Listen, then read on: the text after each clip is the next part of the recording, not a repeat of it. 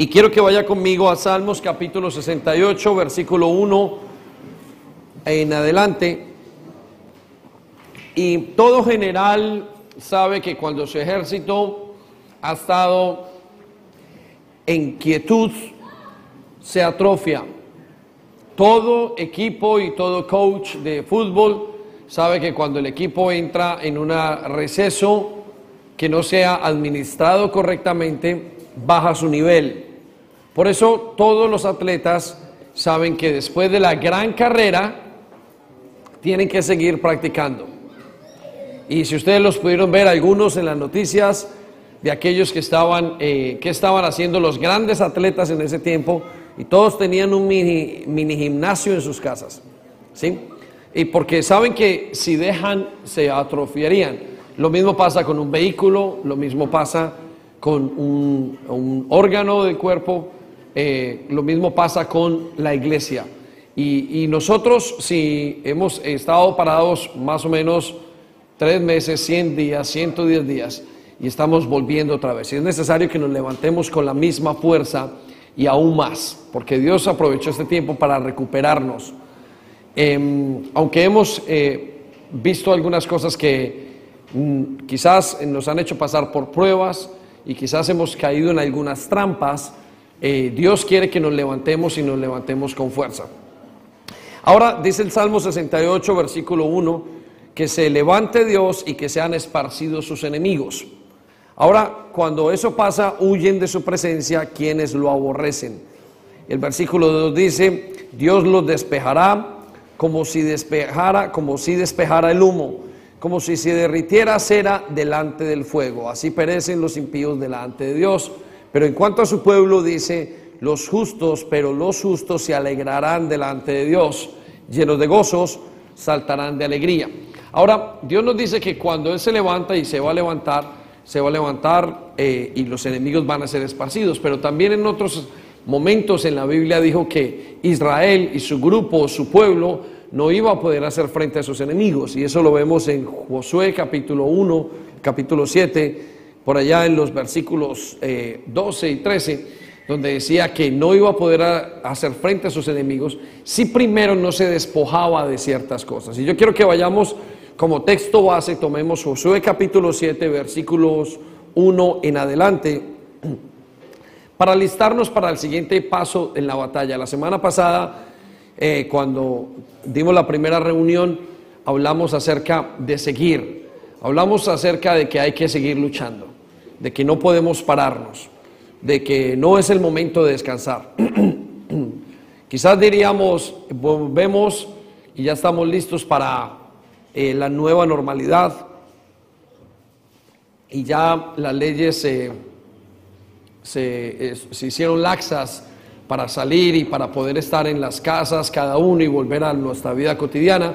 Y eso da una sensación de descanso, pero para nosotros la iglesia no es una sensación de descanso, por lo menos acá no, es más bien una, un, llamado a seguir adelante. Y le decíamos la semana pasada, eh, es hora de continuar y dijimos, ¿cuál es su siguiente paso? ¿Qué va a hacer ahora que está afuera? ¿Qué va a hacer ahora que está eh, em, listo para continuar con la vida normal? ¿Qué cosas podemos implementar? ¿Qué vamos a hacer? ¿Cuáles son los siguientes pasos? Tenemos que hacer una reingeniería.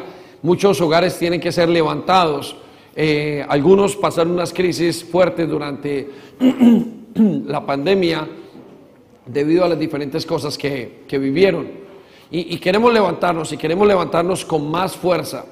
El deseo de levantarnos con más poder. Perdón.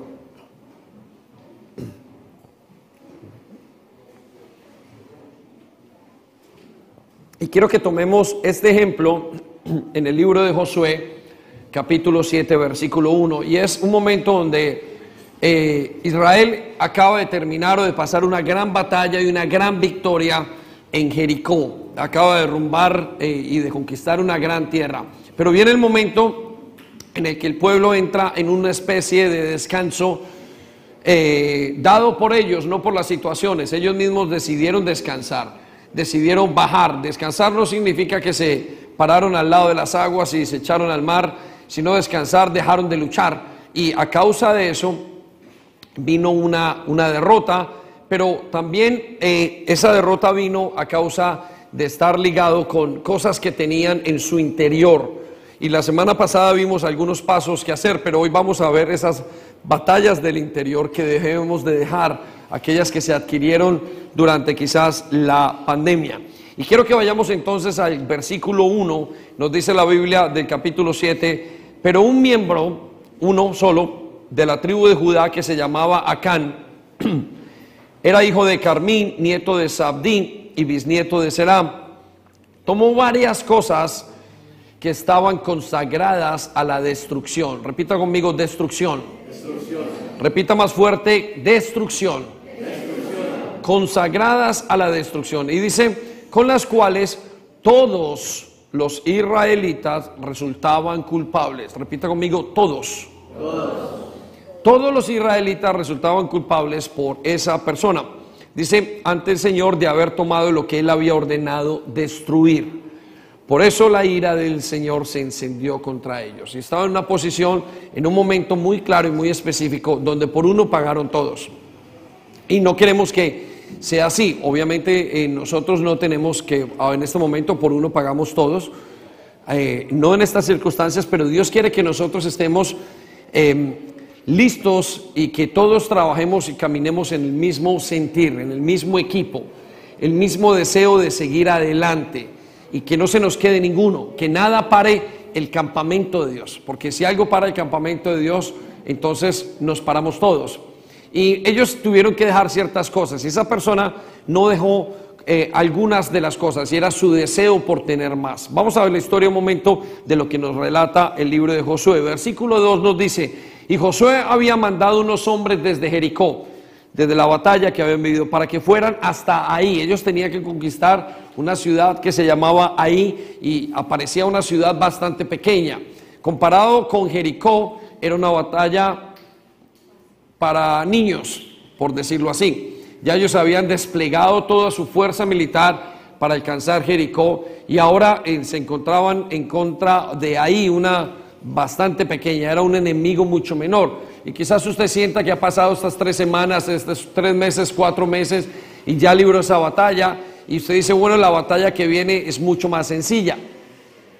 Escuche lo que dice, em, y Josué había mandado hombres para que fuesen hasta ahí, que estaba al oriente de Betel, cerca de Bet Aben, con órdenes de explorar la región. Y ellos fueron y exploraron ahí. Y al volver le dijeron a Josué, no hace falta que todo el pueblo ataque ahí.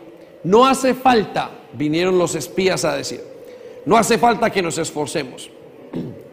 Estamos listos, tranquilos, relájese.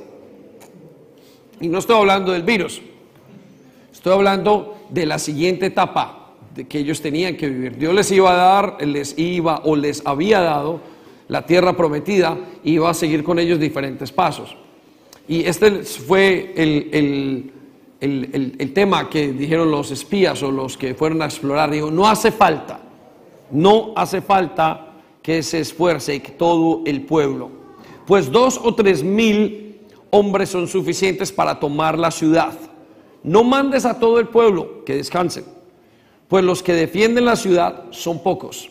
Era un enemigo bastante sencillo. ¿sí? Tenía una percepción de la batalla que seguía muy baja, tenía una percepción como si no fuera suficiente, grande los enemigos, se confiaron, se echaron para atrás, no creyeron que necesitaba toda la fuerza del equipo o de la batalla anterior. Bueno, versículo 4 dice, así pues, unos tres mil hombres subieron para atacar ahí, pero los de ahí los derrotaron y los hicieron huir. Mataron como a 36 israelitas y a los demás, a tres mil, los persiguieron desde las puertas de la ciudad hasta las canteras y en las bajadas los destrozaron. Por esta razón la gente se desanimó y perdió el valor. Se desanimó, repita conmigo, desanimó, y perdió valor. Y el pueblo comenzó a desanimarse y comenzó a dejar y a decir, Dios no está con nosotros. Dios no se ha vuelto a nosotros. Comenzaron a, dañar, a cambiar el concepto de las victorias de Dios. Versículo 6 nos dice que Josué y los ancianos de Israel rogaron, rasgaron sus ropas y echaron polvo sobre la cabeza en señal de dolor. Luego se inclinaron ante el arca del Señor tocando el suelo con la frente hasta la caída de la tarde. Versículo 7 dice, y decía Josué, el líder, ay Señor, ¿para qué hiciste que este pueblo pasara el río Jordán? Comenzaron a decir, ay, ¿para qué te conozco, Señor? ¿Para qué me sacaste? ¿Para qué me trajiste a la iglesia? ¿Para qué me hiciste que me esforzara? Señor, ¿para qué oré? ¿Para qué insistí? ¿Para qué diezmé? ¿Para qué entregué? ¿Para qué me esforcé? Señor, comenzaron a, quejarse de las batallas anteriores. Y dice, ¿acaso fue para entregarnos a los amorreos y para que ellos nos destruyeran? Comenzaron a pensar que el Señor les estaba castigando. Oh, eso es un castigo del Señor. El Señor nos está haciendo pasar por estas pruebas. Como si el Señor fuera un faraón duro hiciera el papel del diablo. El Señor no es así, el Señor es, es generoso, formador de carácter.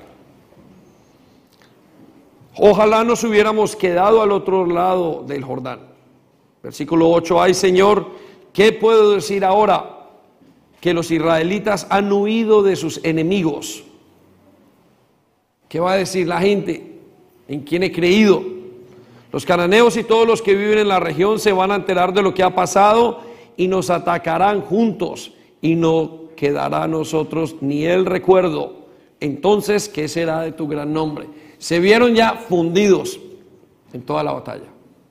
Señor, pero oh, esto que me está pasando, pero si yo vengo a hacer las cosas bien, ¿por qué perdemos esta batalla? ¿Qué es lo que nos está pasando?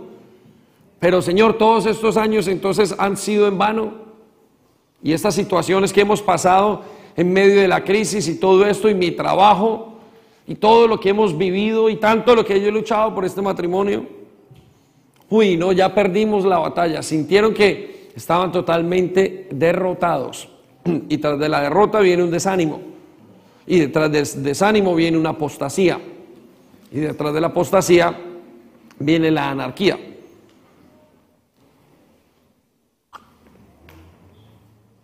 Versículo 10, la respuesta del Señor.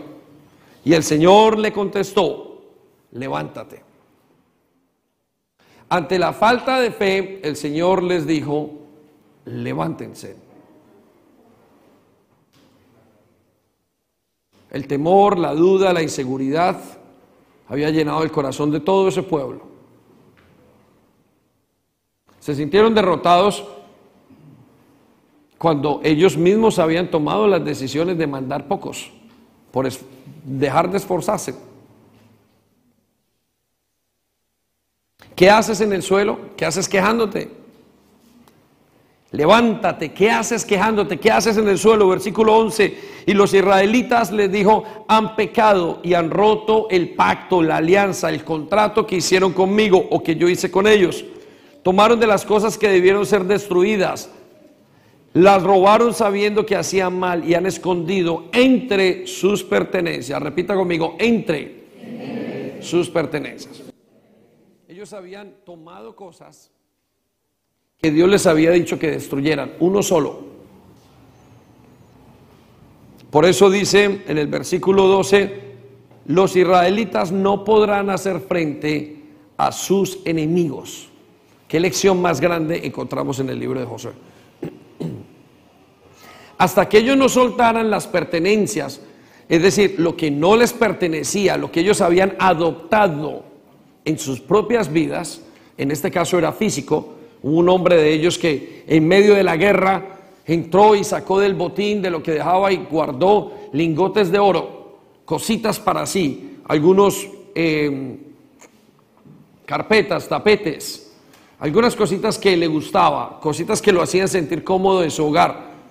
Y lo guardó y ese fue el pecado del anatema de este hombre. Y hizo que el pueblo se detuviera, el campamento se detuviera. Dios quería una gran victoria, la siguiente victoria con ellos, pero se desanimaron y comenzaron a través de eso a sentir que ellos no tenían que luchar más. No sé si esto le está pasando a usted, si de alguna manera se sienta desanimado, si de alguna manera sienta que en medio de estos tres meses, por eso quiero que sepa que es la segunda predicación y es parte de una serie que estamos diciendo transformados o deformados. Porque esta situación que ha pasado en los últimos meses nos ha transformado o nos ha deformado. ¿Cómo salió usted después de esto? ¿Más espiritual? ¿Salió con matrimonio? ¿Cómo salió con mejor papá? ¿O salió peor papá? ¿Cómo salió? ¿Salió más espiritual, con más oración? ¿Salió con más fuerza? ¿O salió desanimado? ¿Qué es lo que le está pasando en este tiempo? Y a eso es lo que yo quiero hoy eh, em, intentar localizar y sacar, porque lo he visto en la iglesia, he visto cinco conceptos que he visto que han ido pasando y lo veo con algunos miembros y, tenemos que irlo sacando para que cuando Dios, que ya está tocando la trompeta para movernos a la siguiente etapa, podamos hacerlo. Escuche lo que dice, por esa razón no podrá hacer frente a sus enemigos. Tendrán que huir de ellos. Tendrán que huir de sus enemigos. ¿Cuáles enemigos?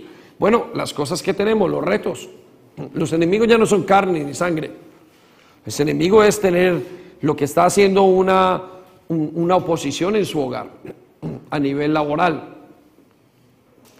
Los enemigos son aquellas batallas que no ha podido usted luchar, batallas internas, la actitud, los deseos, los retos que Dios le ha puesto y algo que lo está parando. Él está diciendo, no podrán hacer frente a sus enemigos. Y lo que queremos ahora es continuar con más fuerza. Yo sé que hay muchas iglesias que aún ni siquiera han abierto sus puertas. No sé si es porque les falta muchas cosas, pero nosotros no queremos que nos pase lo mismo. Y hemos estado en la lucha precisamente para seguir trayendo y conquistando la tierra prometida. Y con grandes riesgos en muchos aspectos. Pero queremos hacerlo porque tenemos mucho que luchar. tenemos mucho que levantarnos y, ser luchado. Y sus vidas es eso lo que queremos eh, luchar y seguir manejando la misma fuerza para levantarnos a más. Y ya estamos esperando y le decíamos la semana pasada cuál es su siguiente paso.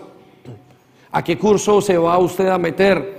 ¿Qué cosas va a tener que hacer para cambiar? Vienen retos económicos fuertes. Y deseamos que esos retos económicos no nos toquen.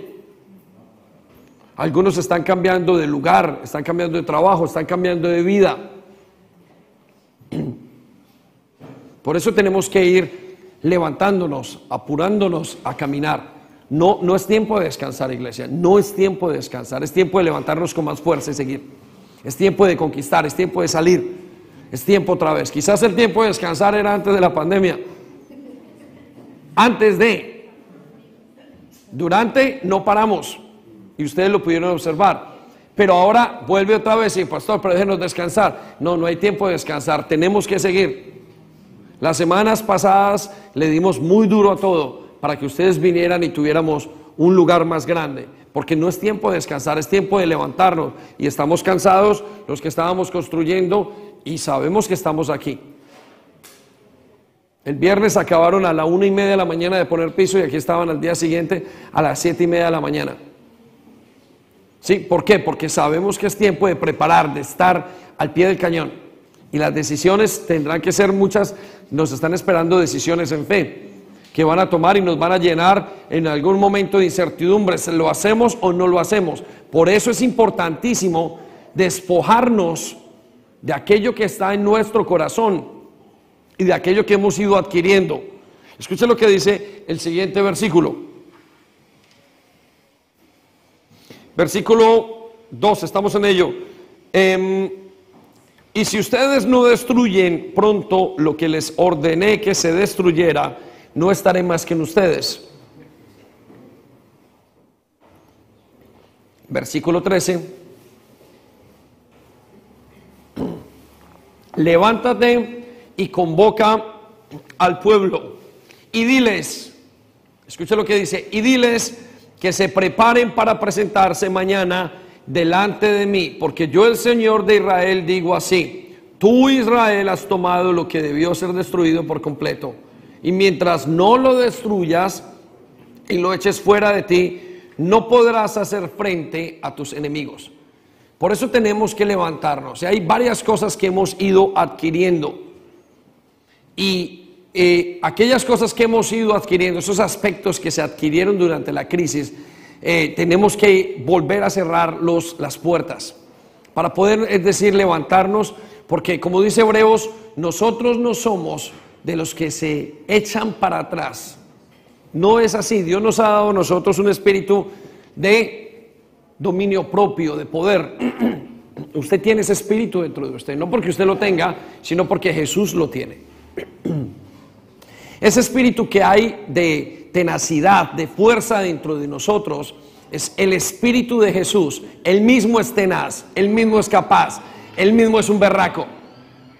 El Señor tiene coraje y valentía. El Señor es el que tiene, y por eso Él se atreve a decir, categóricamente, no, ustedes no tienen un espíritu de cobardía dentro de ustedes. No, ustedes tienen un espíritu de luchadores, un espíritu para seguir adelante, para triunfar, un espíritu para esforzarse, un espíritu que sigue estando en el mismo lugar, que sigue haciendo que nosotros podamos estar de pie aunque tengamos circunstancias difíciles. Y ese es el mensaje. Ese es el mensaje hoy. Tenemos que continuar. Pastor, paremos. No, no paremos. Sigamos. Y sigamos como fuerza, que sean unos pocos. Durante este tiempo hemos podido ver que ha habido en los corazones. Muchos se han desanimado. Muchos están hoy pensando en sus casas. ¿Será que vuelvo? ¿Será que no vuelvo? ¿Cómo lo hago? Muchos estarán pensándolo dos veces. ¿Y Dios qué? Y Dios les dice, sigo estando ahí. Porque ese es el espíritu que tenemos ay, que lo hice mal, no importa. Despójese de cualquier cosa que tenga, que haya cogido. Vamos otra vez a retomar los pasos anteriores.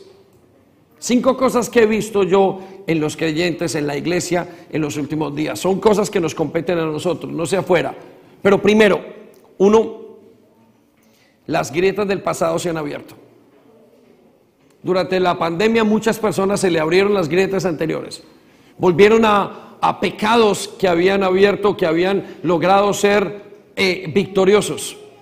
Se, por cualquier razón se abrió la grieta de la infidelidad, se abrió la grieta de la pornografía, se abrió la grieta de la venganza, se abrió la grieta de pecados de pasividad que tenían antes.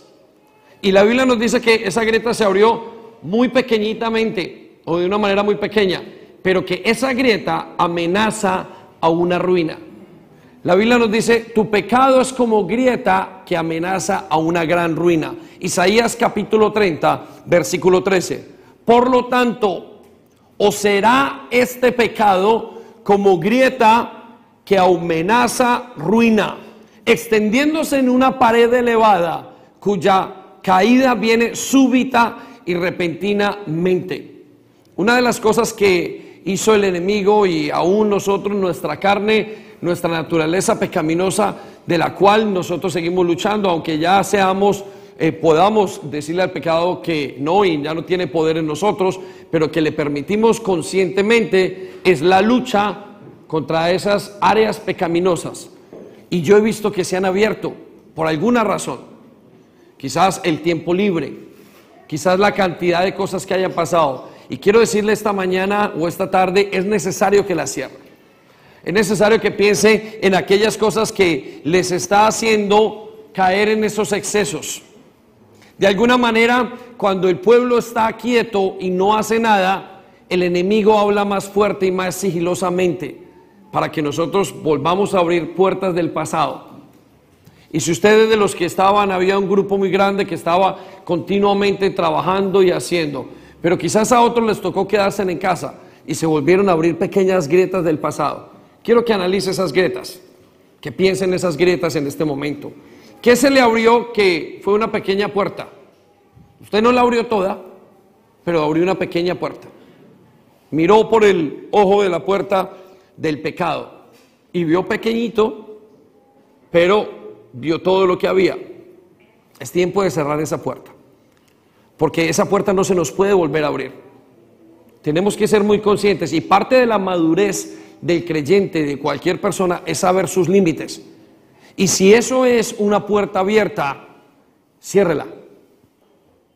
Átese totalmente sus manos, cierre esa pequeña puerta que se abrió. Cierre ese pequeño ojo que alcanzó a ver hacia el pecado. Es necesario, porque si no, le va a quitar fuerza en los siguientes días de lucha. Y quizás por uno, toda la familia no pueda seguir. Por eso es importante que usted ahora haga un examen y comience a pensar, ¿qué será?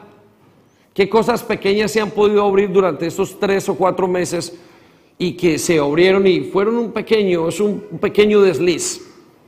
Ese desliz necesita ser quitado, porque fue lo primero que Dios le dijo a Josué.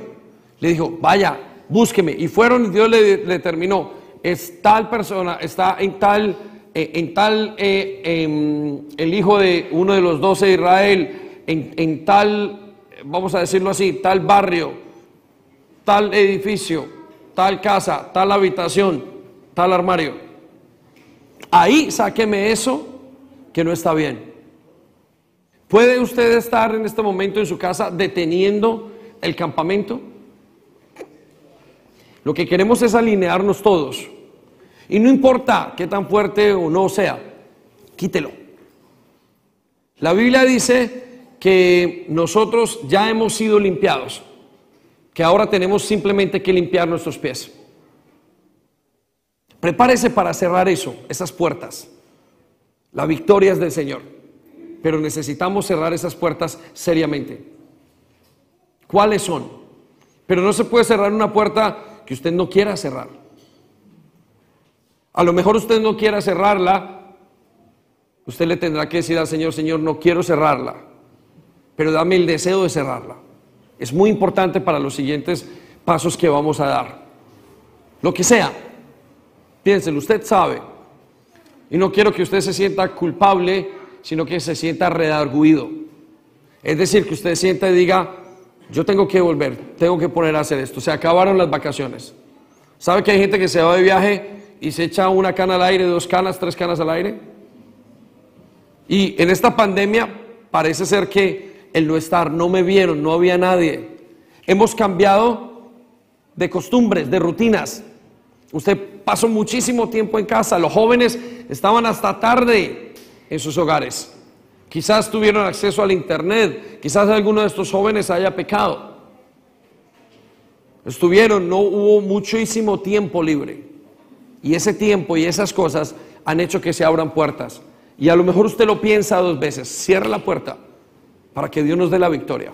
Para que Dios le dé la victoria en los siguientes días.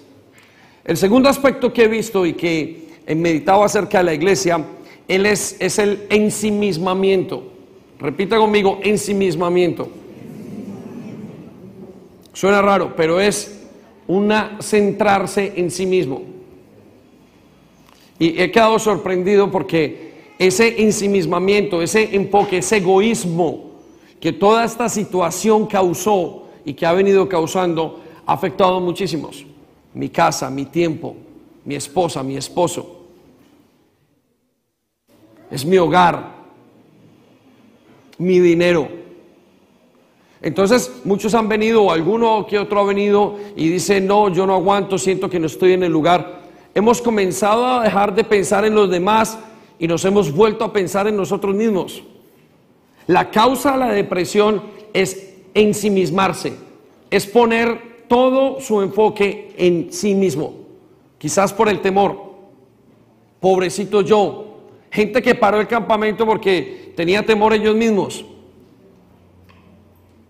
Gente que de alguna manera al enfocarse en ellos mismos comenzaron a ver sus propios deseos, sus propias satisfacciones.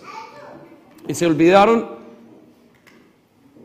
de que la manera de vivir la vida cristiana es enfocado en los demás.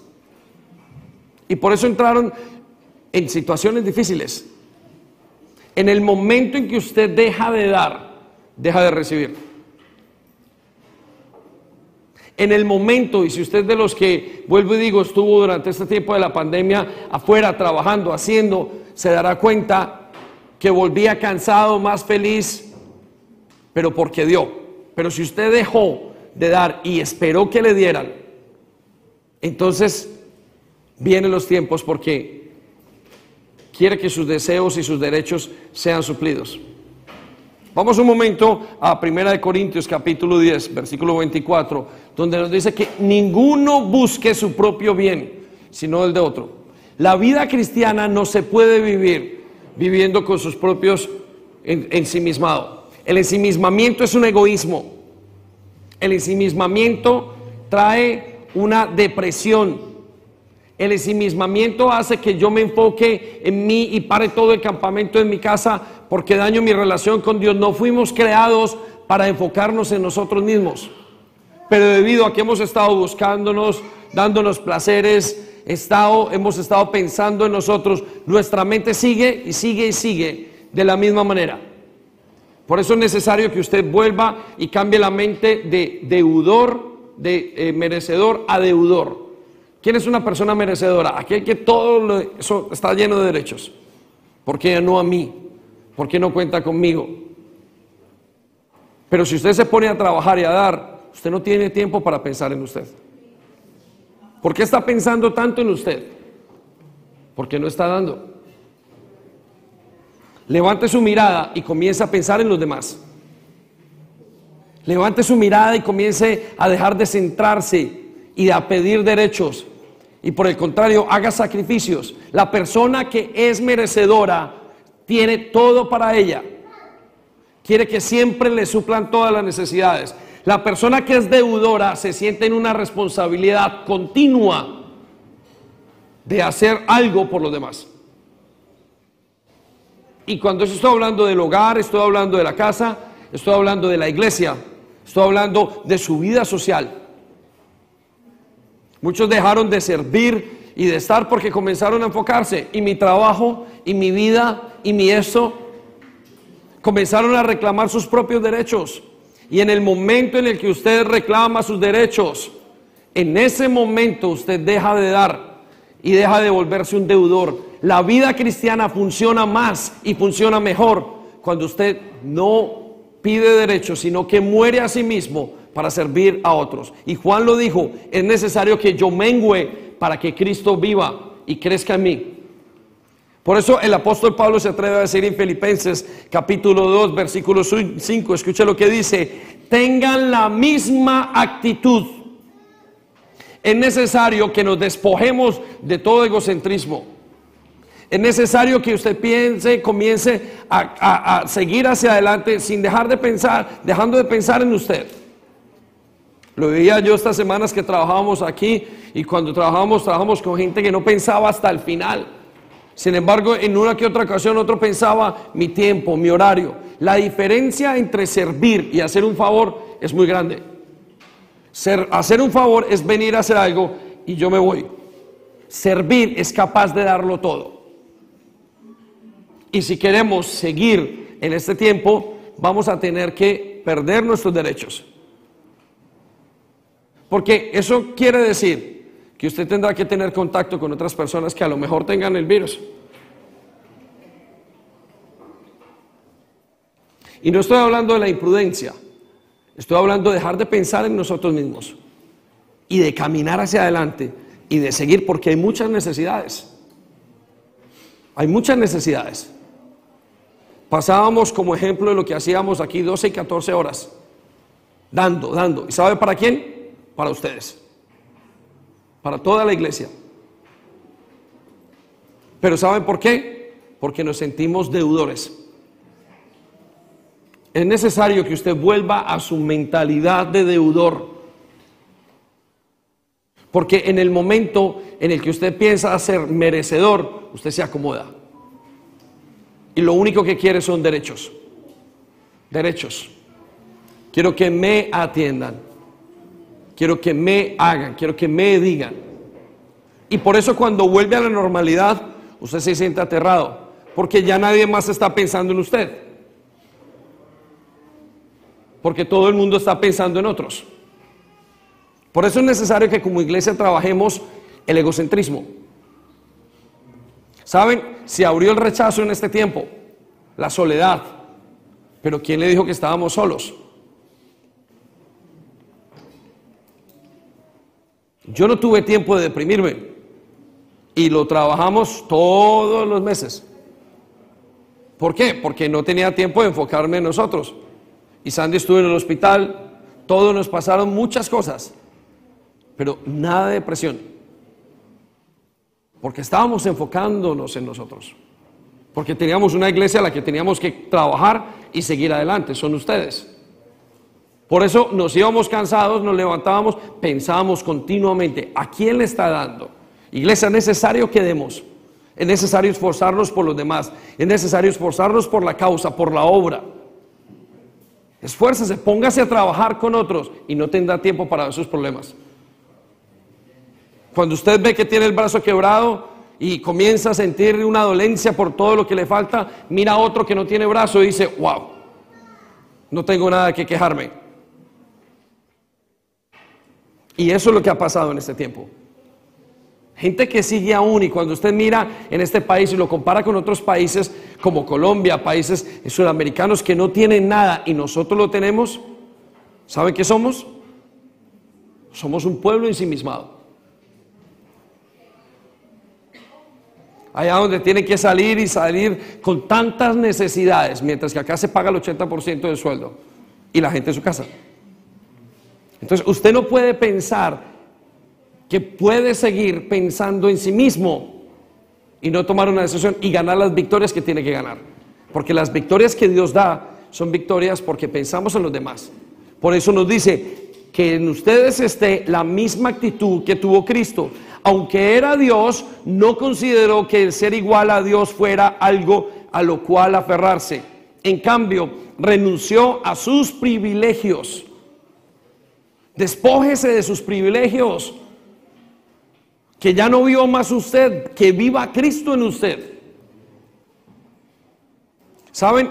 La gran problemática de los hogares es que el hombre o la mujer no se quieren dejar de sus privilegios. Es que él no me mira, es que él no me trata, es que ella no me, es que él no me.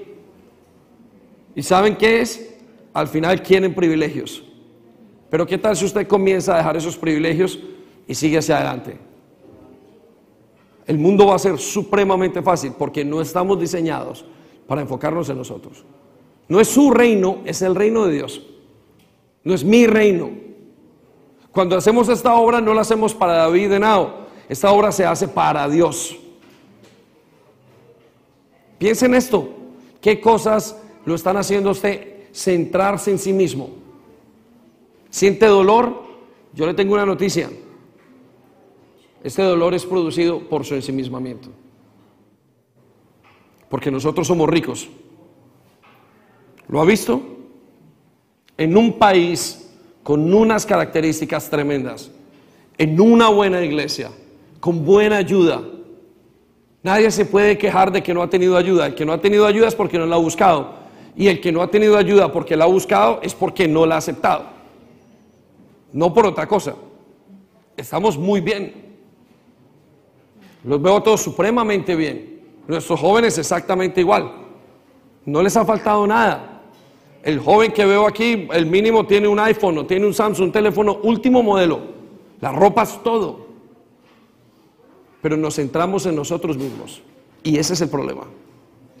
Iglesia, si no nos despojamos de eso que está en nuestro interior, que es ese pequeño reino espiritual, emocional que tenemos, no vamos a ganar la siguiente batalla.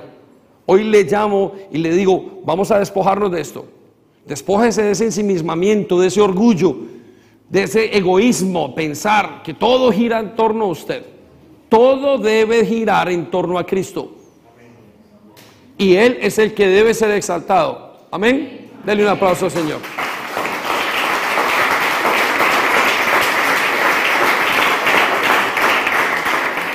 En cambio renunció a sus privilegios divinos y adoptó la humilde posición de un esclavo y nació como un ser humano. Y cuando apareció en forma de hombre, se humilló a sí mismo. La clave de Jesucristo era negarse a sí mismo. Tercer concepto de cosas que hemos visto en este tiempo y es el control. Volvió el control a las familias. Volvimos a verlo, casi que hay una pandemia espiritual y aquí la pandemia que hay es la pandemia del control. Volvieron los hombres a perder o a bajar en su, en su autoridad, a permitir o a relegar incorrectamente. Las mujeres a tomar, a cambiar los, los roles. Volvió otra vez el control de los padres y los hijos. Lo hemos visto en muchísimos hogares. Yo creo que hay unas razones muy claras. Una, el no saber estar juntos, el desconocer los roles, el volverse a despertar. Y como iglesia, cada iglesia es diferente y esta iglesia hemos trabajado esto. Nuestra iglesia trabaja fuertemente el control en los hogares. Y es necesario que se levanten otra vez y comiencen a pensar, ¿dónde está? ¿Cómo está? De hecho, hemos, una de las estrategias que hemos hecho en los siguientes días es volver otra vez o retomar el, el control en las células y a trabajarlo. Pero ¿quién le dice a una mamá que es controladora si ella no quiere aceptarlo? ¿Qué papá acepta que es controlador y que está bajo el espíritu de control o de Jezabel si no quiere mirar otra cosa. Iglesia, y esto es uno de los eh, tentáculos espirituales más sutiles que hay. Estamos seguros y nosotros lo hemos dicho hace muchos años, el control es uno de los más grandes enemigos de los últimos tiempos del creyente. El control en los hogares la deformidad de los hogares. La Biblia nos dice en Apocalipsis capítulo 2, versículo 20, pero tengo en tu contra, y lo vuelto a repetir, tengo en tu contra, ¿qué tiene el Señor en la contra de la iglesia? Que permites, repita conmigo, permites. En otra versión dice toleras. Dios tiene contra los creyentes y aún seguro contra nosotros en este concepto que nosotros toleremos ese espíritu. No está diciendo, tengo algo contra ti que tienes. Note la diferencia. Él sabe que va a haber un punto en que el, espíritu de control va a estar sobre muchísimos hogares. Les decía la semana pasada, hace un par de semanas, hablando acerca de la autoridad la autoridad tiene que permanecer, es de, de los conceptos más claros y más limpios que debemos de tener, es de las columnas más fuertes que hay. Sin embargo, precisamente eso es lo que nos ha dado la crisis en los hogares. La crisis que tenemos en los hogares a todos los niveles tiene que ver con la autoridad y creo que quien está dañando y quien está haciendo y estimulando esta decadencia es el espíritu de control. Al final del tiempo se presentará una sociedad donde el hombre no sabe ser hombre y la mujer no sabe ser mujer. Donde la manipulación estará a la orden del día porque todo el mundo tiene que ser, tiene que estar con los derechos suplidos. Esta cuestión de ser políticamente correcto no es nada más que eso.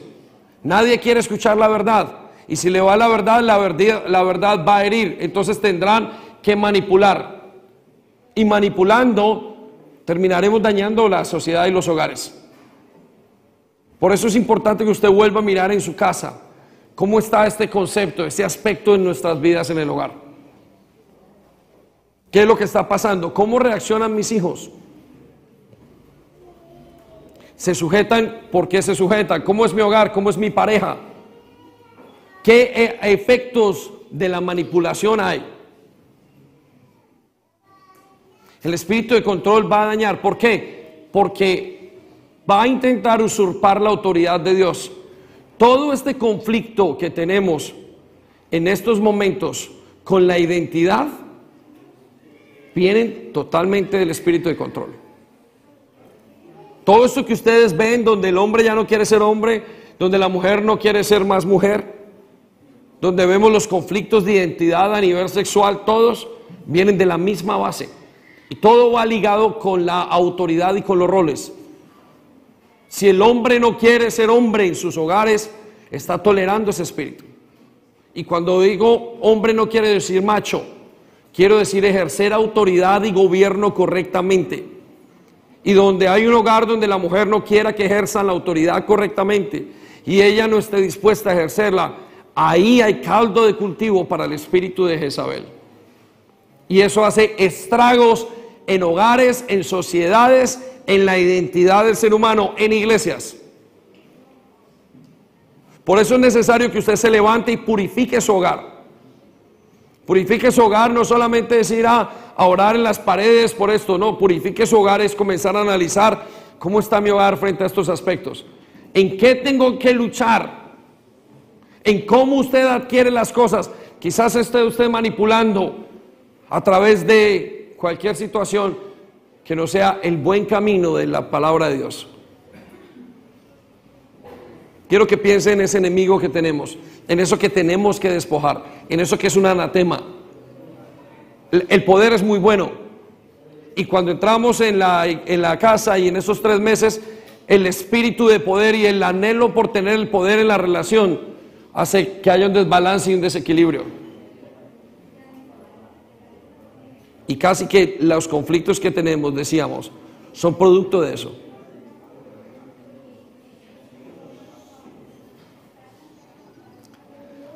El Señor no está molesto porque tengamos que lucharlo.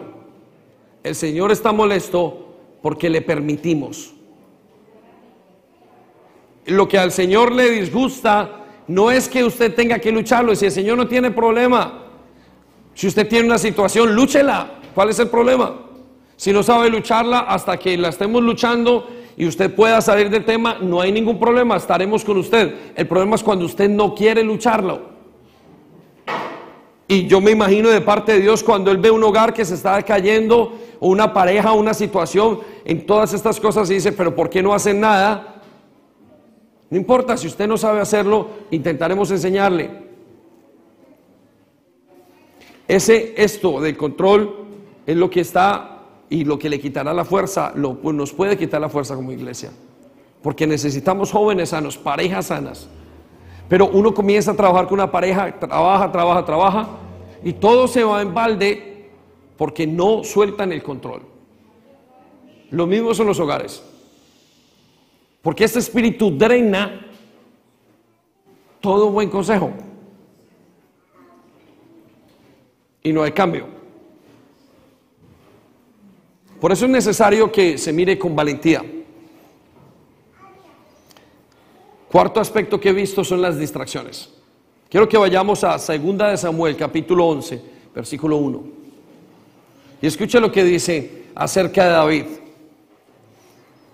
Y las distracciones son todo, son aquellas cosas que nosotros le hemos enfocado la fuerza o lo que hemos enfocado en los últimos meses puede ser.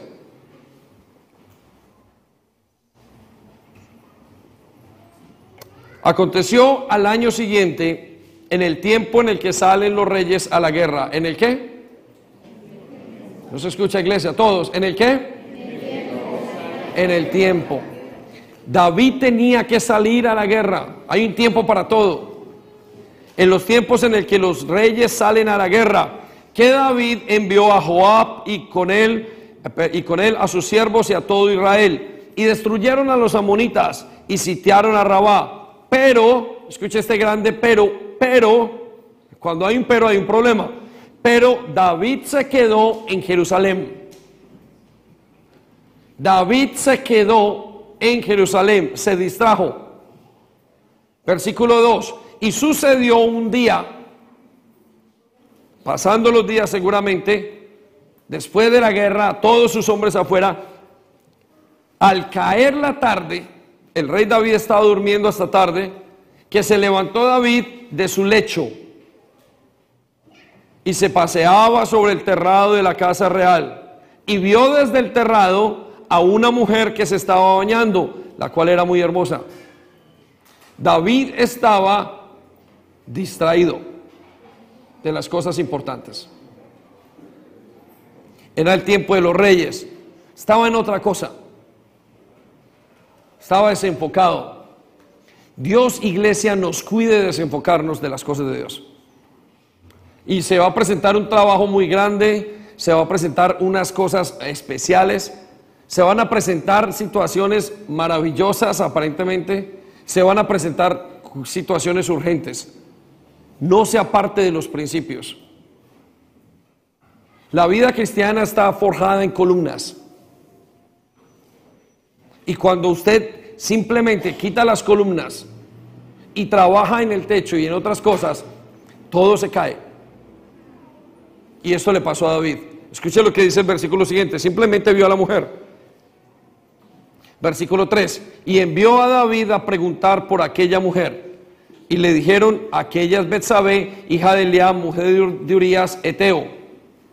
Le dijeron que era qué? Casada. Versículo 4. Y envió David mensajeros y la tomó. ¿Por qué cayó David tan bajo en ese momento? ¿O por qué David cayó en esa situación? Porque estaba distraído. Estoy seguro que si David hubiera estado en la guerra luchando, no hubiera tenido tiempo de ver nada. No había mujer que hubiera visto, no estaba desocupado, estaba enfocado. ¿Y saben qué pasa? Que cuando eh, a través del servicio que damos a veces eh, decimos, ¿por qué no le damos a esta persona descanso? Porque la persona piensa que ese descanso no es para recuperarse y seguir. Y se distrae. Piensa que ese descanso, no sabe que ese descanso es para tomar fuerzas y continuar, sino que ese descanso es para dejar y sueltan. Y se desempocan en la vida cristiana. Y caen en pecado. O caen en distracciones. Versículo 4, envió David mensajeros y la tomó y vino a él y durmió con ella. Luego se purificó de su inmundicia y se volvió a su casa. ¿Qué cosas están distrayéndonos? ¿Sabe que hay un mundo que se le llama la Babilonia que está distrayéndonos a todos en este momento, intentando que todos nos bajemos del barco? Tiene que cerrar esa puerta. El ocio es una cosa que en desmedida es dañinísimo. He visto parejas donde juegan, alguno juega, el esposo llega a jugar y que tiempos, digo, pero ¿cómo podemos tener parejas en este momento, al día de hoy? Que no sea el enfoque entregar todo en su casa y en sus hogares. ¿Qué van a ver los hijos viendo padres así? Los hijos tienen que ver padres trabajando fuera, volviendo. Las, los hijos tienen que ver mamás que están entregadas en sus hogares, que sean capaces de afrontar la realidad pero me encuentro que estamos llenos de una vida de princesas. Ya no tenemos madres, tenemos princesas, hijas todas. No todas, perdón. Con preocupación lo digo, porque lo que se está forjando, lo que se está dando a luz, dejaron de ser mujeres berracas, matronas, fuertes, madres de multitudes. Mujeres que son incapaces de enfrentar un hogar y sacar muchachos adelante. Pero ahora, como todos son derechos, princesas y princesas y príncipes azules, tenemos puras cenicientas y príncipes azules por todas partes. Y creemos que una comunidad, una familia, una nación entera se forja de esa manera. Son todas las distracciones. Son el deseo de suplir necesidades internas, personales. Tenemos que volver al sistema, al diseño irnos despojando de eso. Hombres que puedan seguir y que sigan no distraídos, sigan enfocados. Como sea, con sus situaciones, trabajándolo. Pero mujeres que sigan igual, de la misma manera. No podemos sacar a luz o dar a luz una generación de príncipes y princesas. Qué susto. Qué susto, qué susto, qué susto. Porque será una generación pitillo, vacía Y, le hablo a las madres acá. Tiene que levantarse, señoras, y levantar a sus esposos y hacer que sus esposos sigan hacia adelante. Forjarlos, no dejarlos. Usted debería estar allá. Usted debería ser el primero orando. Y los esposos lo mismo, mostrándolo y siguiendo, con una cantidad de muchachos que siguen detrás. Una de las cosas más espectaculares que nos pasaron, y lo decíamos, hay una cantidad de cositas que están mal, mal pintadas o mal puertas y hay detalles que están malos en, la construcción, detalles flojos, lo que sea, que la hicieron nuestros jóvenes. Y, y, le decía a alguien ayer, yo prefiero una iglesia llena de detalles que la hayan hecho los jóvenes a una cosa perfecta hecha por los ancianos o por los que ya son mayores. ¿Sabe por qué? Porque estamos cerrando una generación que sea valientes y berracos para enfrentar esto. Estamos en un ambiente espiritual muy diferente y lo que el mundo nos quiere dar es precisamente eso. No, levántese de su ensimismamiento y luche por lo que Dios nos tiene que dar. Y hay jóvenes que ahora están en relaciones y que tendrán que forjar eso, pero que den un hogar con berraquera, que de gente que pueda llevar a otros a Cristo, que de gente que pueda formar naciones y tener padres y ser verdaderamente padres, roles que quieran seguir. Eso es lo que se necesita hoy, con carácter. Pero usted tiene que ser muy berraco para hacer eso. El corazón tiene que ser transformado. Y cuesta valentía y cuesta esfuerzo y valor. Pensamos que estas cosas son simplemente oro y ya vino y no queremos hacer la labor que tenemos que hacer. Estamos ante un gran reto, no es tiempo de pararnos, es tiempo de continuar la lucha. Y David se distrajo y ahí vino la decadencia de su reino, la embarró profundamente. Levántese, usted le ha sido dada la autoridad de Jesucristo. En su espíritu está un espíritu que es de poder y de dominio propio. Es el espíritu de Jesucristo. Y ese espíritu de Jesucristo demanda y tiene tenacidad que dar. Déjelo fluir. De alguna manera se tiene que levantar. Déjelo fluir. Y levántese y siga hacia la meta. Lo quinta cosa que he visto es el temor. Y la vuelvo a repetir, la he repetido como en tres predicaciones. Y veo a la gente con temor. Y el temor es el gran, uno de los grandes enemigos que tenemos. No hay nada que temer. El concepto, el Estado, los gobiernos, hay una cantidad de cosas y tenemos que ser prudentes.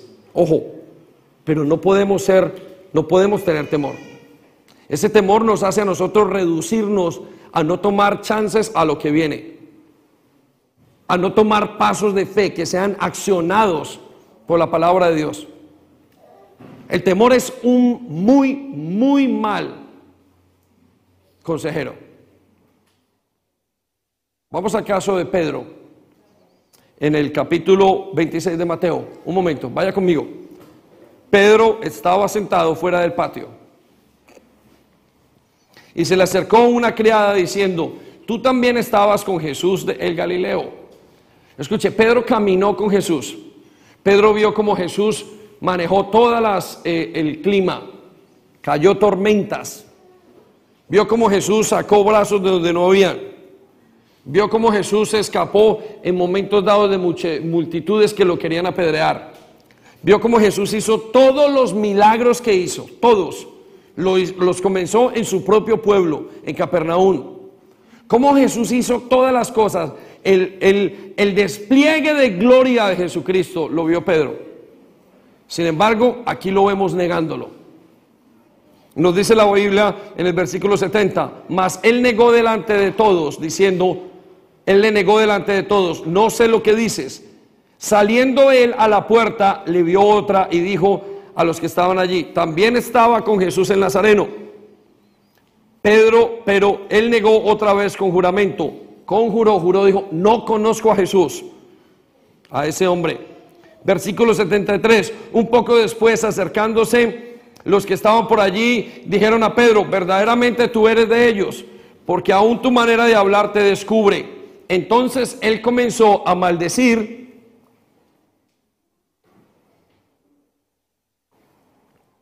y a jurar, no conozco al hombre. Y enseguida cantó el gallo. ¿Qué hace que un hombre niegue a Jesús? un creyente? El temor. Y yo sé que muchos de nosotros aquí no vamos a negarle afuera, porque ni siquiera estamos en situaciones donde tengamos que negarle. Pero sí sé que muchos van a negar a Jesús porque les dará miedo afrontar su vida con Jesús. Muchos van a negar a Jesús porque en sus corazones a la hora de venir y de ser transformados en su carácter y en todo lo que tienen que hacer, van a decir, no, yo no conozco a Jesús. No se niega a Jesús simplemente cuando uno dice, Señor, no quiero estar contigo, o yo no soy discípulo de Jesús. Se niega a Jesús cuando yo, por lo que hago, no soy fiel a Jesús. Muchos van a negar a Jesús con sus propias formas de ser. Le dirán, Señor, tú no eres mi proveedor. Porque no fueron capaces de creer en situaciones que tenían que hacer. Señor, tú no eres un buen padre de familia. ¿Por qué? Porque en sus vidas no quisieron cambiar sus familias y ponerse bajo la palabra de Dios. Tú no eres el Dios que dices financieramente, porque no les va a dar temor pedir otros trabajos. Entonces negarán a Jesús. Y la gente les dirá, pero ustedes no conocen a Jesús. No, no, yo no soy cristiano para esto.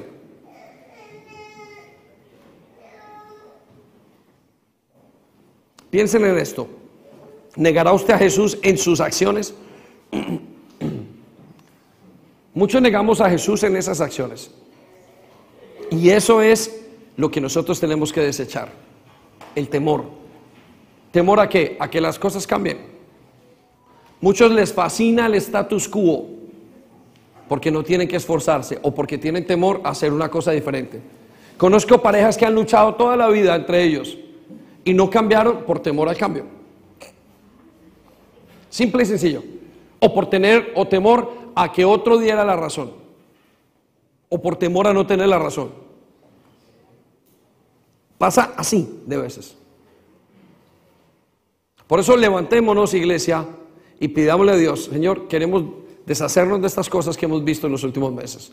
Deshágase del control, no sé cuál es la suya. Deshágase de las puertas abiertas. Deshágase de eso que lo está entreteniendo. Deshágase del temor. Pero levántese y póngase en las manos de Dios, porque los siguientes días tenemos que luchar. Vamos a ponernos todos como iglesia en pie, el grupo de alabanza. Vengan acá.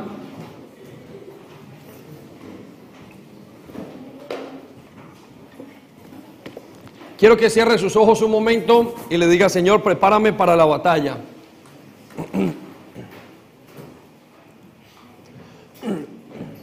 Señor, estamos acá y no es casualidad que estemos en la segunda semana, Dios, y tú nos estés hablando de esforzarnos. Yo en mi propia vida, Señor, tengo que esforzarme muchísimo. Señor, pero mis hermanos aquí presentes también. Y queremos entrar como iglesia en un espíritu de unidad. Queremos pedirte en el nombre de Jesús, Señor, que tú alinees nuestro corazón con el tuyo. Señor, no sabemos qué es lo que va a venir, no sé, sabemos si vas a venir en este septiembre, si tu venida está muy cerca. Pero lo que sí sabemos es que tenemos familias que formar. Lo que sí sabemos es que tú sigues trayendo nuevos creyentes para que sean plantados en esta casa y para que se forjen. Lo que sí sabemos es que tenemos una generación detrás de nosotros que tiene que seguir adelante. Que si tú no vienes hoy, Señor, nuestro deber es luchar. Eso lo sabemos, estamos conscientes o queremos ser conscientes. Por eso todo hombre y toda mujer que has traído el día de hoy, ahora que las puertas se están volviendo a abrir, trae un, un espíritu de lucha, un espíritu de perseverancia, un espíritu como el que hubo en Zorobabel para levantarse y cambiar. Todavía faltan muchísimas paredes, muros que levantar de nuevo. Faltan hogares que arreglar. El reto sigue. La vida no ha parado y tú no has cambiado en estos 110 días. Tú sigues adelante y esperas que estemos a la vanguardia de la profesión a la cual tú nos has llamado. Cuando comenzamos predicamos acerca de las iglesias, de las cinco que estaban dormidas y de las cinco que estaban despiertas, o que cinco que tenían aceite cinco que no tenían aceite y te pedimos, danos aceite. Y volvemos a pedírtelo esta tarde. Señor, no queremos una iglesia atormentada. No queremos una iglesia temerosa. No, queremos un grupo de hombres y mujeres que sigan adelante. Queremos una iglesia con carácter. Nos gustaría presentarte una iglesia con carácter. Hombres y mujeres que son capaces de seguir. Hombres y mujeres que no tienen temor por cambiar sus vidas. O por lo menos que no tienen temor para preguntarte y decirte y ser sincero, Señor, me gusta esto, pero necesito que me lo cambies. Así queremos una iglesia. Señor, no queremos parar aquí. Queremos continuar a la siguiente etapa y no sabemos cuál es, pero que estar preparados para el siguiente momento que tú nos vas a traer. Espíritu Santo, de poder y de dominio propio, de tenacidad. Inunda esta iglesia. Inunda esta iglesia. Trae un espíritu de lucha. Trae un espíritu de Caleb en este lugar, Señor. Para levantarse y seguir entre los jóvenes y los adultos. En el nombre de Jesús. Gracias. Vamos a ver la victoria.